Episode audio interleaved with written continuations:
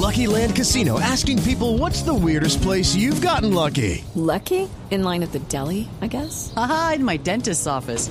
More than once, actually. Do I have to say? Yes, you do. In the car before my kids' PTA meeting. Really? Yes. Excuse me, what's the weirdest place you've gotten lucky? I never win and tell. Well, there you have it. You can get lucky anywhere playing at LuckyLandSlots.com. Play for free right now. Are you feeling lucky? No purchase necessary. Void where prohibited by law. 18 plus. Terms and conditions apply. See website for details. Diego, noticias positivas. Noticias positivas rápidamente y diría, ¿qué haría yo sin este mundo?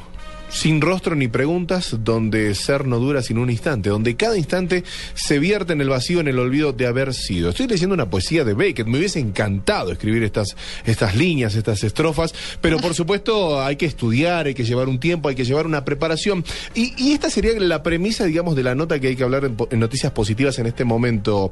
Amalia, María Clara, Tito, y sumarla Amalia también y, y a todos ustedes, porque vamos a hablar y tenemos en contacto en este momento con el escritor colombiano Eduardo Becara Navratilova. Él es colombiano, es bogotano, de origen libanés y, chico, y checo, perdón. Y vos sabés que recorre desde hace un año más de 26 mil kilómetros. Ayer hablábamos de una pareja que recorría ayudando a la gente y demás. Y esta persona, el escritor, Eduardo, está eh, buscando poetas en toda Latinoamérica. ¿Ah, sí? A través de su página, sí, en busca de poetas.com y qué mejor que hablar con él para, para saber de qué se trata esto. Eduardo, bienvenido en Blue Jeans.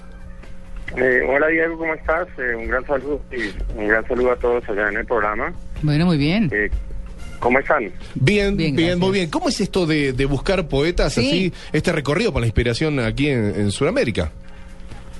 Bueno, pues el, proye- el proyecto nace en 2010, cuando yo estoy en Córdoba, Argentina, con Ajá. un amigo mío, y venimos hablando del poco reconocimiento que se le da a los poetas y artistas en general. Sí. Y, y entonces nos ocurre la idea de qué lindo sería hacer un viaje por todo el, por toda América del Sur buscando poetas para darles el reconocimiento que se merecen. Eso queda ahí flotando en el gran mundo de las ideas platónicas Sí. hasta que yo decido bajarlo a un, a un plan de proyecto que le, da- le paso a diferentes empresas en Colombia y, y hay una, eh, Pavimentos Colombia, que dice, mira, eh, nos parece totalmente quijotesco el proyecto, pero algo muy bonito puede salir de ahí y deciden patrocinarlo. Eh, Entonces a partir de ahí ya comienza la ejecución del, del proyecto. Eh, ¿Tú estás aquí en Bogotá ahora, en este momento? Sí, en este momento estoy en Bogotá porque, bueno, vine por, por temas personales. Ok. pero ya llevo un año y medio prácticamente en el desarrollo. Eh, ya recorrí todo lo que es, pues comencé en la Tierra del Fuego, en, en Ushuaia, recorrí Tierra, Tierra del Fuego, eh, todo lo que es Patagonia, la zigzagué, eh, fui a la cordillera, al, al Atlántico, de nuevo a la cordillera, y ahí crucé a, a Chile, me recorrí Chile de, de, de sur a norte, Sí. o de sur a centro norte, digamos, hasta Santiago y Valparaíso, y de ahí volví a cruzar la cordillera ya para hacer lo que es un poco el centro de Argentina. Ajá. Ahorita este año, por ejemplo, hice Mendoza, San Juan, General, General Alvear, eh, San Luis, em, de ahí me fui a Villa Mercedes. Recorriendo varios lugares de allí de la Argentina. Eduardo, y, y la pregunta, bueno, ¿qué- tomaste los poetas, conociste a estos poetas, viste sus obras, ¿qué va a pasar con esas obras?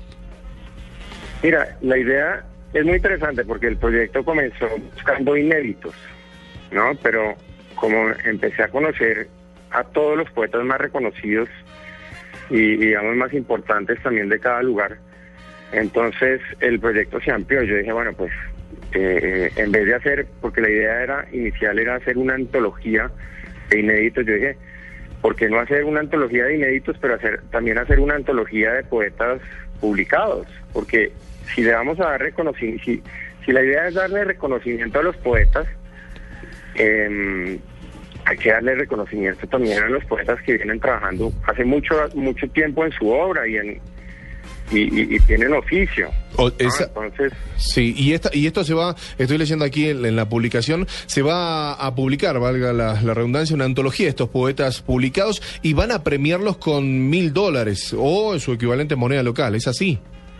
Sí, hay un hay un hay un premio para para los inéditos. Sí. fue como nació el proyecto y, y, digamos un aliciente eh, era ese. eh, gestar un premio y, y hay, un, hay un jurado internacional que se puede ver ahí, entre el cual están Elgin Restrepo y Eduardo Escobar, dos poetas importantes acá en Colombia. Em, y, y bueno, eh, el premio realmente es lo de menos, digo yo, ¿no? Porque- Exacto. Sí, sí, lo, lo importante es que la obra se conozca. Claro, claro, eso es lo importante.